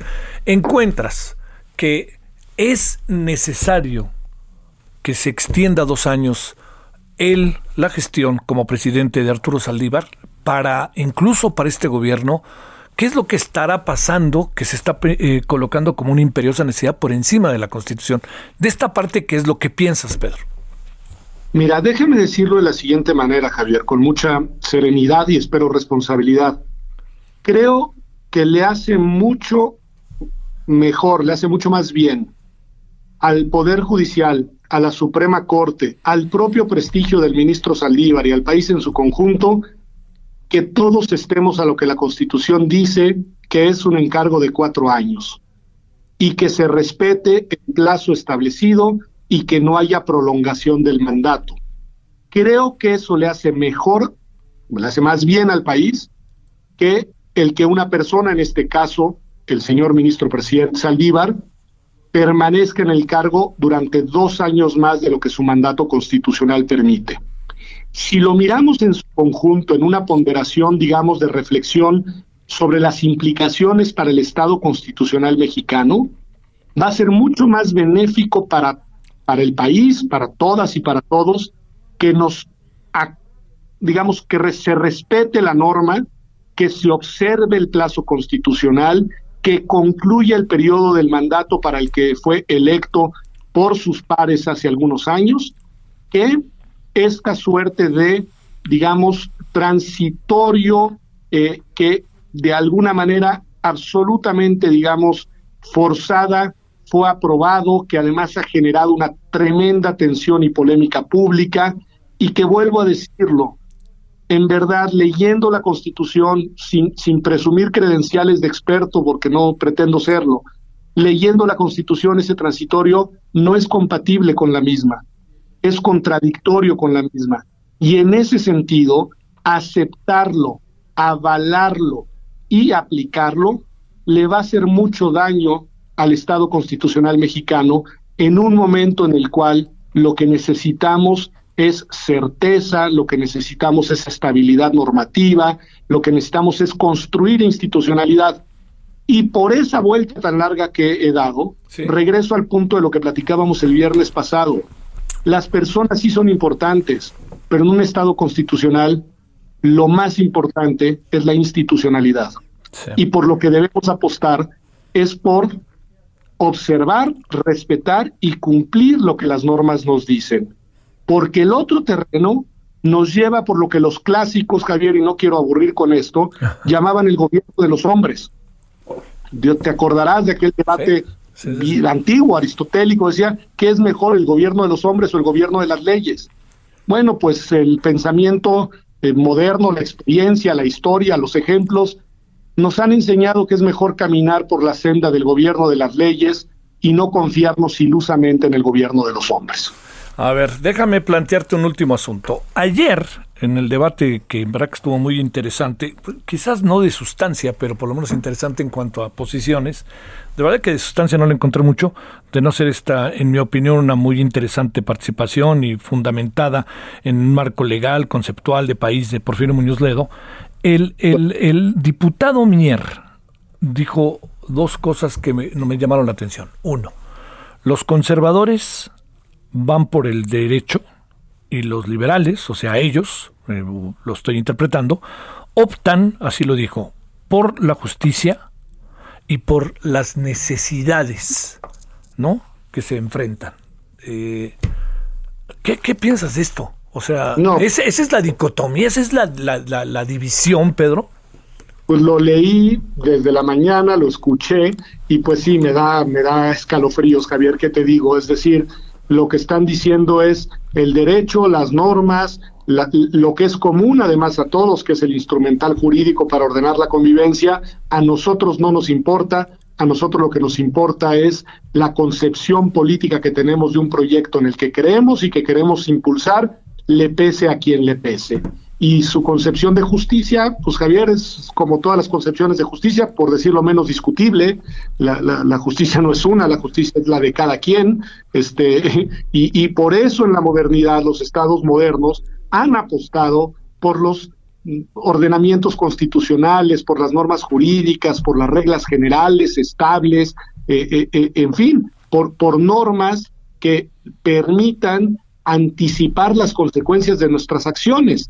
La lógica de la justicia es una lógica absolutamente subjetiva, absolutamente movediza y absolutamente incierta. Es la lógica en la cual el que está en la posición de poder decide qué es lo que le parece correcto y qué no y actúa en consecuencia. Y eso, Javier, nos pone a nosotros en un estado de vulnerabilidad total, porque estamos, pues, al saber y entender de lo que quienes están en posiciones de poder consideran a su juicio y a su buen entender que es lo bueno. Y pues no, por ahí lamentablemente creo que no vamos a ir a ningún lado, eh, digamos, eh, civilizado, déjame decirlo así. Eh, eh, yo lo escuché y lo escuché con preocupación. Es algo que ya había esbozado el señor presidente de la República, ¿eh? Cuando, cuando renunció Jaime Cárdenas, aquel instituto que ya lo hemos platicado de, nombre extraño para devolverle al pueblo lo robado, el presidente de la República lo dijo. Dijo, nosotros nos guiamos por la justicia y no necesariamente por eso que es el derecho. Bueno, pues hay un problema ahí pues que nos saca, ya lo decía yo, y a veces escucho eh, afirmaciones, las mías propias en ese sentido, y, pienso a ver si estoy siendo ah, correcto o no, prudente o no, pero es que creo que lo adecuado es decir, Javier, que esto nos saca del paradigma del Estado constitucional de derecho, nos mete en un terreno que está fuera de eso que es el proyecto constitucional, que es el proyecto de los derechos constitucionales y de las garantías jurídicas e institucionales para hacerlos efectivos. Y nos mete en, en, un, en un terreno muy resbaladizo, que es el terreno de las subjetividades, de las discrecionalidades y, y de los juicios de valor a partir de lo que alguien, alguienes piensan que es bueno. y, y, eso pues, pues no necesariamente va a conducir a la construcción de un país eh, eh, en el que quepamos todas y todos, que creo que es lo que deberíamos de estar repensando, retomando y proyectando. A ver, una última pregunta sin que saques, sin que se trate de que saques, mi querido Pedro, la, la, la, bola mágica, ya sabes, ¿no? así como de ver el futuro. ¿Qué, ¿Qué supones, más que qué quieres, en función de los escenarios que tenemos para cerrar, que pueda suceder? Bueno, arranco con una premisa eh, teórica muy beberiana, decir, no, hegeliana creo que es, de que la cátedra no es ni para el demagogo ni para el profeta. Sí, sí, sí, sí, lo recuerdo, sí. Yo, digamos, soy, soy catedrático, voy con tiento. ¿Qué supongo? Supongo que sí se va a presentar una acción de inconstitucionalidad, no sé por quién ni por dónde, porque ya lo anunció el propio ministro presidente en algunas entrevistas que escuché, dijo con mucha seguridad que sí habría acción de inconstitucionalidad. No, no sé por qué lo dice él, pero, pero bueno, lo dijo. Supongo que llegará la acción a la Corte, que generará mucha tensión al interior del propio Pleno de la Corte. Y la verdad es que los números llevo toda la tarde contando, Javier, y tengo mucha incertidumbre. Son 10 votos los que habrán, se requieren 8. No eh, eh, podemos anticipar algunos, y te voy a decir por qué porque he leído sus votos en situaciones anteriores. Por ejemplo, me atrevo a anticipar el voto del ministro Ortiz Mena por la inconstitucionalidad, porque hizo un proyecto contundente y demoledor en su momento cuando se amplió el plazo de los magistrados y magistradas electorales. Pues bueno, ahí hay un proyecto y un voto suyo contundente por la inconstitucionalidad. Me atrevo a anticipar, contrario a lo que muchos han opinado, ¿eh? El voto por la inconstitucionalidad del el ministro Juan Luis González Alcántara, designado en esta administración. Eh, en esta administración, y te voy a decir por qué. Porque por ahí tengo incluso un prólogo del, del, doctor Jorge Carpizo, fallecido, un director del instituto, en fin, un, un gran jurista, a un libro de Juan Luis González Alcántara, del ministro, en el que recuerda que el ministro rechazó una reforma legal para autorizar su reelección como presidente del Tribunal Superior de Justicia del entonces Distrito Federal. Y con una frase muy bonita, dice Carpizo que, que el ministro le contestó, el entonces magistrado, hoy ministro le contestó, yo acepté el cargo para servir, no para servirme de él. Y, y, no aceptó la reforma. Entonces, bueno, ahí te pongo dos votos me puedo imaginar, conociendo la trayectoria del ministro Fernando Franco, que votaría también por la inconstitucionalidad, en fin, puedo ir reconstruyendo a partir de la lectura, pero al final no logro saber si habrán los ocho votos, lo cual nos pone un escenario terrible, porque imagínate, Javier, que una decisión de esta naturaleza, con estas implicaciones, con esta resonancia nacional e internacional, terminara siendo convalidada por el voto de tres personas. Bueno. Pedro, como bien sabes, te seguiremos buscando y te seguiremos agradeciendo que nos hagas el favor de compartir tus opiniones sobre un tema que consideramos de la primerísima importancia. Al contrario, Javier, muchas gracias y estoy aquí siempre que pueda, con mucho gusto, para platicar contigo y tu auditorio. Te lo agradezco muchísimo. Qué interesante, en verdad. Qué interesante. Digamos, eh, no alcanza a ver los, los ocho votos, ¿eh? Ojo con eso ante la acción de inconstitucionalidad. Y al final van a decir, se queda dos años. Y entonces el ministro Arturo Saliar va a decir, ¿me quedo o no me quedo? Si se queda más allá de lo que pasó en la Corte, sabrá que está llevando efecto una gestión inconstitucional. ¡Poc! El presidente de la Corte. ¿Cómo ven? No estamos hablando de, cualquier hijo de vecina, ¿eh? el presidente de la Corte, el encargado, el presidente de la última puerta de la justicia en México, estaría aceptando el cargo en una acción de inconstitucionalidad. Pausa. El referente informativo regresa luego de una pausa. Estamos de regreso con el referente informativo.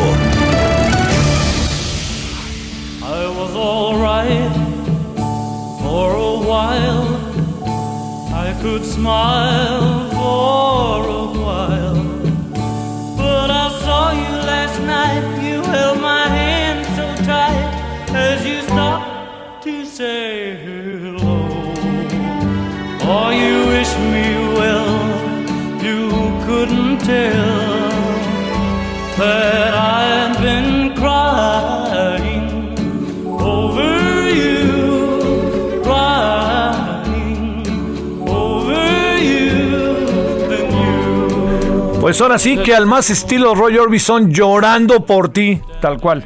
Bueno, Roy Orbison en un día como hoy, pero en el año de 1936 nació este hombre que pues realmente fue de los grandes antecedentes del rock y de la balada, uno de los más grandes compositores intérpretes también de la música popular.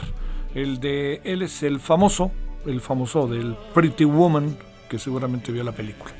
Bueno, vámonos a las 17.31 en hora del centro. I thought that I was over you, but it's true, so true. Solórzano, el referente informativo.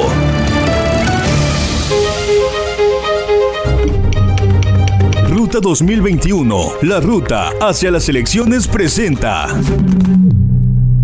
En nuestra sección Ruta 2021 del Heraldo Media Group, en el programa Me lo dijo Adela, Alfonso Durazo, candidato a la gobernatura de Sonora por la coalición Juntos Seremos Historia, nos contó acerca del trabajo que llevará a cabo en su estado en caso de ser elegido gobernador. Mi prioridad, salud, por razones de coyuntura, pero también ya estructurales, relanzamiento económico del Estado, inseguridad y estabilización de las finanzas eh, públicas, porque vamos a recibir una auténtica papa caliente.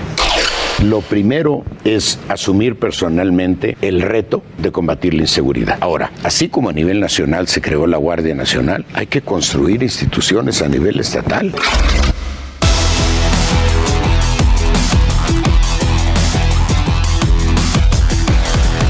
Carlos Navarro, ¿dónde andas? ¿Qué hay de nuevo con el 2021? Adelante, buenas tardes. Buenas tardes, Javier. Te saludo con gusto aquí al auditorio desde la Ciudad de México y te voy a compartir un poco del panorama electoral que está viviendo actualmente. Y es que el abanderado de la candidatura común Juntos Haremos Historia que integra Morena y PT a la alcaldía Iztacalco, Armando Quintero se comprometió a mantener la demarcación como la número uno en reducción de delitos de alto impacto. En sus actividades de campaña, el candidato afirmó que según datos del Consejo Ciudadano para la Ciudad de México, Iztacalco disminuyó un 47% el índice delictivo de dicha demarcación en 2020, mientras que en 2019 se logró una reducción del 42%. Y es que entre sus propuestas de Quintero en materia de seguridad pública se encuentra el plan de retiro de autos abandonados, así como la clausura de establecimientos clandestinos de venta de alcohol, particularmente cervecerías.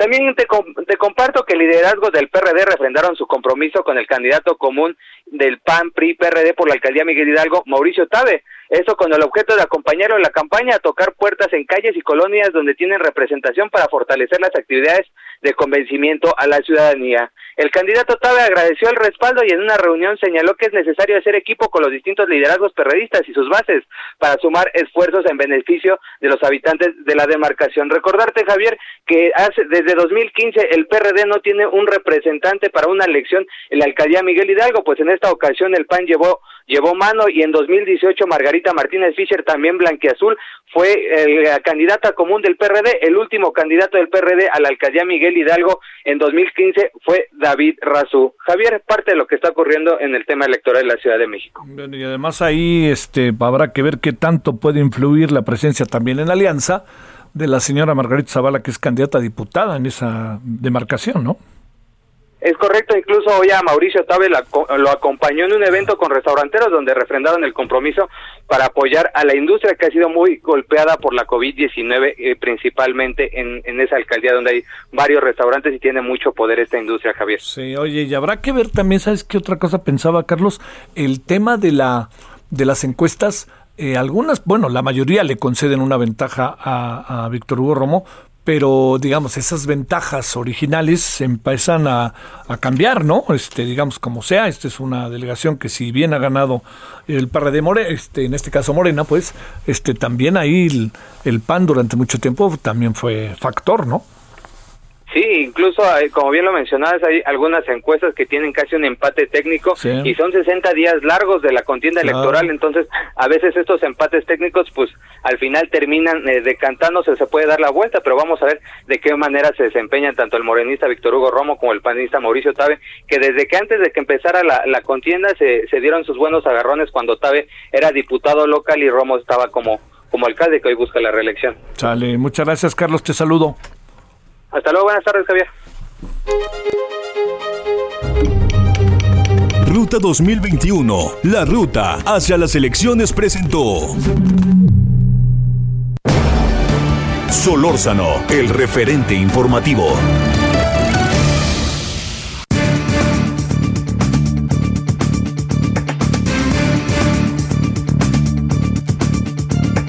Eh, mire, este, le, le, le, informo que hoy allá en Washington, el, eh, el, embaja, el asesor especial del presidente de Estados Unidos y director senior para el hemisferio occidental del Consejo de Seguridad Nacional, Juan González, y el embajador Esteban Moctezuma celebraron su primer encuentro que esto es muy importante. Como ya tienen las cartas credenciales, el secretario puede empezar a soltar, el embajador puede empezar a soltar las manos.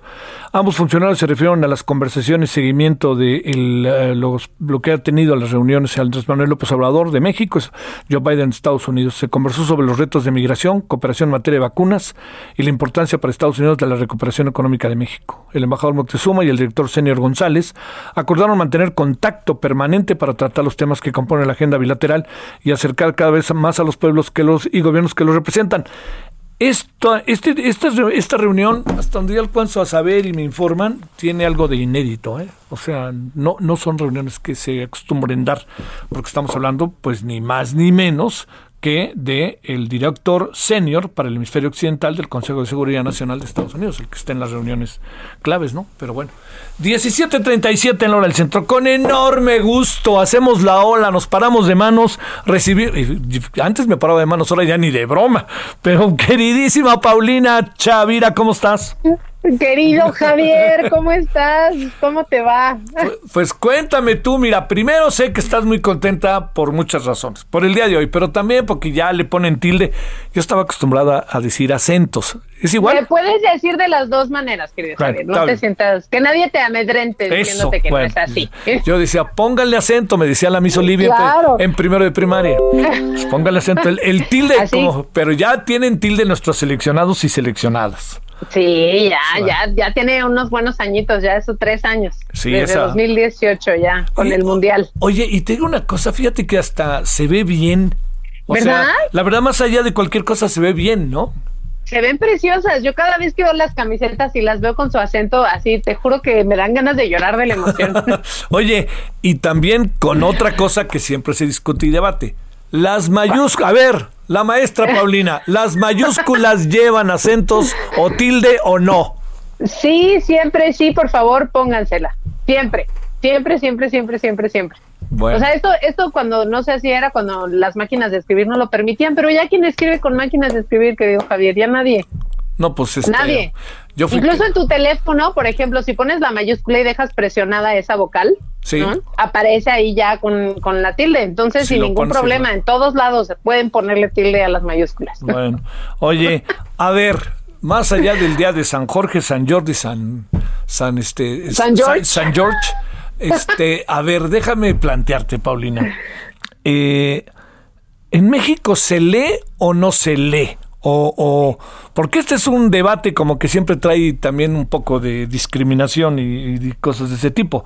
Exacto. De repente yo no sé si se lee o no se lee, se puede decir tan fácilmente en México no se lee. Ahora que se lean ciertas cosas y otras es otro asunto. A ver, empecemos. Claro, claro.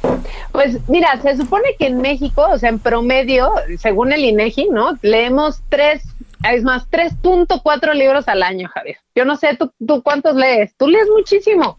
Sí, trato.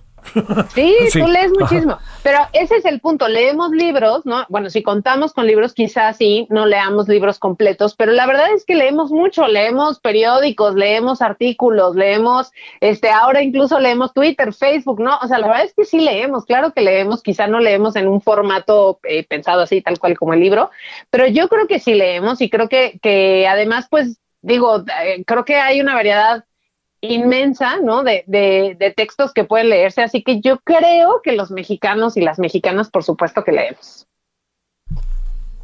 A ver, ¿qué pasó? A ver, espérame, a ver, Paulina, nos perdimos tantito. A ver, que los perdimos, nos sí, perdimos. ahí estamos ya. Que los mexicanos y las mexicanas decías. Que sí leemos, por supuesto que sí. O sea, quizá no así tal cual como en un formato libro, pero por supuesto que sí, que, que, que sí es una práctica que, que llevamos a cabo, ¿no? Entonces no, creo que no, poder, no podríamos decir que un país lee o no nada más porque se compran o se consumen tantos libros al año, ¿no? O sea, al final, pues, puede, no sé ahora a ti cómo te ha pasado, pero yo he visto mucha gente que anda intercambiando libros, y este, y además creo que especialmente este año pandémico, o sea, yo no sé tú, pero yo he visto un surgimiento de clubes de lectura que me tiene impactada. Sí, impactada. O sea, al grado que hasta ya me metí a uno. Eso está bien. Bueno, ahí, ahí con Miguel de la Cruz en el 11, ¿te acuerdas que hicimos una cosa padrísima que Miguel hizo crecer enormemente, eh? Exacto, sí, me acuerdo perfecto, me acuerdo perfecto de, ese club de lectura. Pues sí, yo he visto de verdad que han surgido por todos lados, creo que fue una muy buena forma de acompañamiento, ¿no? Porque qué mejor que leer, quizá en soledad o en confinamiento, como estábamos, pero luego compartir eso que, que habías leído con otras personas. Entonces creo que, que también hay, hay un surgimiento aquí muy interesante de la lectura y, y que creo que cambia mucho con, con lo que habíamos vivido en otras quizá en otros años, ¿no? O sea, la pandemia en una de esas también nos trajo un beneficio, que es este, ¿no? Leer un poquito más. ¿No tienes la impresión, Paulina, que en los últimos años hemos este, también encontrado una literatura femenina, o sea, o de género, si quieres, para decirlo de manera más precisa, es que fíjate que cada vez, si tú vas a una librería, ves los títulos, y bueno, al, este, estoy leyendo Paradise, que está sensacional. Ay, hijo, tengo, le tengo muchísimas ganas. lo vale. Ganas a esa de Fernanda sí, Melchor. Sí, ya casi acabo, lo vale, no te contaré mucho. Pero no me este, cuentes, sí, pero lo, la sí que lo vale. Se lee rápido, eh, por cierto. Pero pienso en ella y en muchísimas otras. Como que, eh, digamos, bueno, y también esta mujer Vallejo, que ha sido todo un fenómeno. Irene ¿no? Vallejo, ya leíste ese, por ejemplo, yo es uno de los primeros libros que leí este año y se me hace una joya completamente. O sea, a quien le guste la lectura, a quien le guste los libros, a quien le guste la historia del español, este, de, de la misma lectura, de verdad es así como el libro que tienen que leer. Pues yo tengo una pequeña queja, porque cada, cada vez que lo voy a comprar no hay. Entonces algún No día- hay, está sí. súper agotado. Yo lo, yo de plano lo compré en electrónico, así fue como, como llegué a, a A este ver, libro. Este, a ver, una opinión sobre esto que te digo. Si hay una especie, no sé si la palabra sea boom, que también no sé. si- ¿Ahí tiene traducción boom? Auge. sí. El auge, claro, perdóname. auge. Qué padrísimo, sí. Híjole, qué bueno. Ya ves, es lo bueno de hablar contigo. Lo acabo de anotar, Para ¿eh? que te recuerde, No. para que te recuerde yo que sí hay palabras en español. No, puedes preguntar aquí, yo nunca digo Yo out- lo sé, yo te outsourcing, digo Yo subcontratación. Siempre Tú muy bien, Javier, tú muy bien. Oye, a ver, pero ¿no crees que si hay un auge o pasará algo? Creo- O, o ya estaba y de repente, este, pues, las dejaron salir o no sé qué decir. Justo, no, yo creo que sí hay, o sea, que, que mujeres escritoras ha habido a lo largo de la historia, ¿no? Pero sí creo que, que antes no tenían este foco ni esta, ni este, sí, pues este, este- esta voz, ¿no? Que ahora tienen, que, que, que de verdad queremos leerlas y que, que además las empresas editoriales también están dándoles más oportunidades, ¿no? Entonces yo creo que sí, sí hay, o sea, entre que ya estaban y entre que se está haciendo aquí una conjunción con, con pues con una estrategia de publicidad y de y comercial, pues sí creo que, que ahora eh, sabemos de más mujeres, pero que creo que siempre habían estado ahí, ¿no? O sea, nada más que no las conocíamos. Y entonces a mí ahora me parece maravilloso que, que, que sí te puedes encontrar este, los 15 libros este, escritos por mujeres, ¿no? Cuando antes, pues a lo mejor ni siquiera pasaba por tu cabeza no pensar si, si se trataba de un autor o de una autora, ¿no? Este, entonces sí creo que además, pues, la- vemos ahora la calidad, ¿no? Y tenemos eh, libros maravillosos escritos por mujeres y también libros maravillosos escritos por hombres, ¿no? No quiere decir que unos mejores que, que otros, simplemente con diferentes percepciones y, y- y visiones de la vida, que creo que eso es lo más interesante cuando lees cualquier libro, ¿no? Oye, a ver, eh, a mí, digamos, perdón que lo diga en primera persona, pero a mí me ha costado mucho trabajo poderme meter en el mundo de eh, los libros digitales y, y he seguido estos cánones tradicionales. Este, me cuesta trabajo leer el periódico en el portal, imagínate, ¿no? Pero ya, entiendo, ya es un asunto de nostalgias, pero en el libro como que me sigo sintiendo muy, muy a gusto leyéndolo. ¿Ahí qué piensas de esto que está sucediendo hoy en día? Pues mira, yo creo que, que comparto eh, contigo esa, ese quizá ese amor y ese, ese amor y esa nostalgia por, por el libro impreso, ¿no? Así físico. Yo como que los libros que quiero y que, y que por ejemplo, mis, mis, no sé, mis libros de referencia, ¿no? Las ortografías, los diccionarios, no sé, como que eso me gusta tenerlos en físico, ¿no? Así en papel. Pero también encuentro que es muy práctico tener el digital, ¿no? Entonces, está chistoso. Yo, por ejemplo, en la ortografía tengo tanto el- la versión abreviada como la versión completa como la versión digital, ¿no? Entonces, pues obviamente yo no voy a todos lados cargando mi ortografía, pero la traigo aquí en mi teléfono y entonces reviso cualquier duda que tenga, pues reviso en el momento que sea, ¿no? Y creo que también una de las cosas que nos pasó ahora en la pandemia es que muchos libros estuvieron, eh, pues empezaron a escasear, ¿no? No era como tan sencillo encontrar a veces libros que, que sobre todo como, como más nuevos, ¿no? No, quizá no clásicos, pero sí quizá no tan nuevos, o que quizá todavía en un principio, si te acuerdas, pues como que las librerías no se habían puesto las pilas, ¿no? Como que creo que estaban así como, híjole, pues sí, te mandamos, pero nos tardamos y hacemos y esto, digo, más allá del supergigante Amazon, ¿no? Que pues obviamente sí te podía como mandar más libros. Entonces, claro que un libro digital pues es muy práctico en este caso, ¿no? Yo por este, en el en el que mencionábamos ahora, ¿no? En el de Irene Vallejo, que es un libro muy buscado, ¿no? Que se en realidad se editó, se editaron un, un número muy reducido de copias, ¿no? Yo creo que jamás pensaron que iba a tener este el éxito que ha tenido.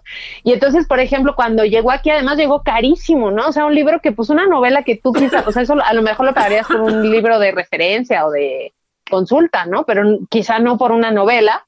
Este, entonces, pues mucha gente, ¿qué fue lo que hicimos? Pues recurrimos al libro electrónico. Pero sí te confieso que leyendo, por ejemplo, El infinito en un junco, hubo momentos en que yo decía, ay, cómo quisiera tener este libro entre mis manos y hojearlo, ¿no? No simplemente deslizar la página. no, o sea, irme para atrás y para adelante con facilidad, ¿no? Exacto, o sea, te puedes decir, yo creo que tiene muchas ventajas también el electrónico, pero a ver, no, yo no te podría decir, ay, no, yo ya no compro ningún libro impreso. O sea, yo creo que todavía no estoy ahí. No sé si en unos años ya lleguemos a ese punto, no lo sé, pero por ahora todavía no. Oye, este, a lo mejor la pregunta que te voy a hacer ahora es la pregunta que te debe haber hecho desde el inicio, pero sin hablar. Paulina Chavira, quien es ella, asesora lingüística y periodista, le hemos invitado para que ella nos diga ¿Por qué razón hoy es el día del libro en el día de San Jorge, San George, este, San Jordi, ¿no? ¿no? Está Jordi o este Giorgio, le decía yo a, a mi hermano, a mi hermano Jorge le decía Giorgio como en italiano. A ver. Pues mira, básicamente hoy se celebra el Día del Libro porque así fue como lo decidió la UNESCO. Así de fácil. Y así de fácil. Lo decidieron así, obviamente para promover la lectura, para promover la industria editorial y para promover también el respeto a, los derechos de autor, ¿no? Eh, se decidió esta fecha, curiosamente, porque pues un poco forzado, hay que decirlo. Eh, trataron de que coincidiera que, que, en el 23 de abril había muerto eh, Miguel Cervantes de Saavedra y William Shakespeare. William Shakespeare pero en realidad no fue así, Javier. Entonces es ah. muy chistoso porque, bueno, en teoría eso dijeron, pero resulta que ya conforme ha pasado el tiempo y ya, pues obviamente cuando conocemos un poco más de la historia, esto se decidió en 1995, me parece que fue cuando, cuando empezó a hacer este no, en 88 empezó la celebración ya del Día del, Libro, el, este, el 23 de abril, pero pues obviamente conforme empezamos a conocer pues ya un poco más y, que tenemos más conocimiento, pues por ejemplo sabemos que en realidad Cervantes murió el 22 de abril, no el 23, pero que en ese momento lo que se acostumbraba es que por ejemplo si alguien moría el 22, pues lo enterraban el 23 y en el acta de defunción se registraba esa fecha, ah. o sea, la del día que te, en, que, en que la persona era enterrada, ¿no? Entonces, en realidad, pues Cervantes murió el 22 de abril. Y la otra es, por ejemplo, que Shakespeare, que se supone que también murió el 23 de abril, pues en realidad no fue así, porque en ese momento en Inglaterra no se utilizaba el calendario este gregoriano, que es el que utilizamos ahora, sino que se utilizaba el, calendario juliano, que era el de Julio César. Y este, entonces en realidad al parecer Shakespeare murió por ahí como por del 3 de mayo, una cosa así, ¿no? Como 10 días más adelante. Entonces en realidad fue como un poco forzado, pero bueno, al final ya salió. Y luego también el, la otra celebración que metieron esta en 2010 apenas fue la del Día del Idioma Español que esa me hace súper feliz, obviamente, ¿no? Y que también es precisamente en este día, eh, que es por, por eh, pues digamos, por hacerla coincidir con el Día del Libro y por hacerla coincidir con la muerte, no muerte de ese día de Miguel Cervantes de Saavedra. No, no, que está forzadísima la máquina, mi querida Paulina. está muy forzado el asunto. Pero bueno, ya, o sea, yo ya, lo que no me sé ya es toda la leyenda, así como para decirte por qué es San Jorge y el dragón y demás, y por qué hoy el día es así, ¿no? Prometo investigártela, sí, prometo que sí, pero este, pero por lo menos, bueno, ¿por qué se decidió eso? Pues porque así lo quiso la UNESCO en el caso del Día del Libro y la ONU así lo quiso en el Día del Español. Bueno, ahora sí, este, una, una última pregunta, este, ¿cómo está, este, el gurú? ¿Gurú sí queda como tal? Gurú sí queda así, sí, sí, sí. Este, el, el, el, el mago Alex. ¿Cuál, ¿Cuál mago Alex? Este, nuestro hombre que se ha dedicado a lo largo de mucho tiempo a hablar de que hasta lo fuiste a ver. Nuestro querido Alex Rigel. El mero, mero Alex, este, ¿cómo está? Pues mira, está muy bien, acaba de publicar un libro con el que yo no estoy de acuerdo, pero me da muchísimo gusto que este libro. A ver. Que eh, se llama Acuerdo para un lenguaje inclusivo. Lo estoy leyendo. Exacto, porque pues eso ahorita, yo sí creo que es el tema del momento. A mí me, es, me parece muy bien porque creo que es un tema sobre el que tenemos que reflexionar, pero creo que por lo menos mi perspectiva, ¿no? Y que he compartido con Alex, precisamente dice que voy a acabar siendo una mártira, ¿no? Así haciéndome haciendo, haciendo, burlándose todavía de mí, el condenado, ¿no? Por decir, cómo me va a convertir en una martira, pero bueno, al final sí creo que tendríamos que discutirlo desde otra perspectiva. O sea, yo obviamente admiro y respeto muchísimo a Alex Rigelmo, para mí ha sido un maestro, ¿no? Siempre, se lo he dicho igual de frente y creo que lo sigue siendo. Pero sí creo que también hay que entender que la lengua está, o sea, siempre cambia, siempre ha cambiado, pero creo que en este momento es muy evidente cómo está cambiando la lengua. O sea, lo, es muy palpable, Javier. O sea, es, a mí me impresiona muchísimo cómo eh, simplemente hace un año se creó la palabra COVID, ¿no? Y el 11 de febrero, así, tenemos además la fecha exacta en la que se, en la que se creó, quién la presentó, ¿no? Que precisa, además, curiosamente no fue ninguna academia, ¿no? Ninguna institución este, dedicada al estudio de la lengua, ¿no? Fue la Organización Mundial de la Salud. Y es una palabra que está metida en el vocabulario de todas las personas en todo el mundo, ¿no? Entonces, como que a mí eso, eso me sorprende mucho y creo que a veces nos falta tener esa visión que es de verdad de unos cambios que son muchísimo más rápidos eh, que estamos viendo, ¿no? Que, que sí, que ahora obviamente pues que viene el uso de la E, ¿no? Y cómo usamos la E, o sea, porque yo creo que seguir creyendo, como cree la academia, ¿no? Que, que esto no va a suceder porque no quieren ponerle atención o porque no lo van a ver o porque para las personas que están en la academia el masculino genérico sigue bastando y sobrando, pues creo que se va a quedar corto, ¿no? Y, y lo único que, que, tendrían que estar haciendo más bien es discutir sobre esto, cómo se podría eh, solventar, ¿no? De alguna u otra forma. Este, en lugar de pues seguir pensando que el masculino genérico nos funciona muy bien, pues aunque haya mujeres y mujeres filólogas y lingüistas que estén de acuerdo con el masculino genérico, o sea, la verdad es que ya cada vez somos más personas que no nos vemos representadas ahí y creo que tan válido es es un punto como el otro, ¿no? Oye, en pocas palabras, los que salimos así en los medios de comunicación hablamos de la cachetada, ¿verdad? Pues eh, mira, no siempre. Yo también creo que es muy difícil hablar, ¿no? O sea, hablar ya, eh, pues sobre todo así como lo haces tú al aire, ¿no? O sea, como que tal vez si tienes chance de grabar, ¿no? Sí. regresas, ¿no? Pues ay, si no hay ningún problema, pero cuando estás así hablando al vuelo, ¿no? Pues obviamente a veces es difícil tener como esta eh, claridad, ¿no? Y, y, y, no sé, como la precisión, ¿no? Para, para, para hablar y la articulación, no creo que a veces es muy difícil, pero también obviamente pues, pues vas agarrando experiencia, ¿no? Que me dices tú, por ejemplo. muy diferente la cosa es cuando ya escribes, ¿no? Cuando escribes pues siempre normalmente tienes este tiempo de reflexión, de, de repensar, ¿no? Si, si te conviene más usar una palabra o la otra, este, si es más precisa, si se escribe así o asado, ¿no? Cosa que no sucede normalmente cuando estás hablando, no tienes, no hay oportunidad de decir, a ver, permíteme, voy a revisar mi diccionario para ver si así es como se dice esta palabra o no.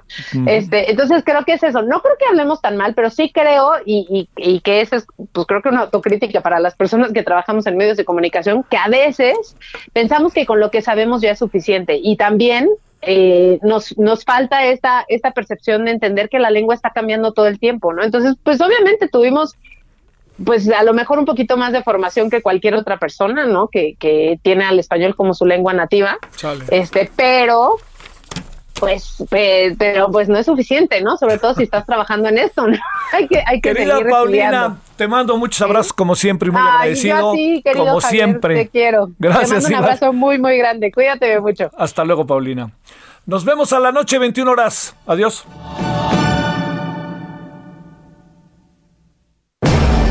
Hasta aquí, Solórzano, el referente informativo. Heraldo Radio. When you make decisions for your company, you look for the no-brainers. And if you have a lot of mailing to do, stamps.com is the ultimate no-brainer. It streamlines your processes to make your business more efficient, which makes you less busy. Mail checks, invoices, legal documents, and everything you need to keep your business running with Stamps.com. Seamlessly connect with every major marketplace and shopping cart. Schedule package pickups and see your cheapest and fastest shipping options from different carriers. With rates up to 89% off USPS and UPS rates. And with the Stamps.com mobile app, you can take care of mailing and shipping wherever you are. Make the same no-brainer decision as over 1 million other businesses with stamps.com. Sign up with code program for a 4-week trial plus free postage and a free digital scale. No long-term commitments or contracts. That's stamps.com. Code program.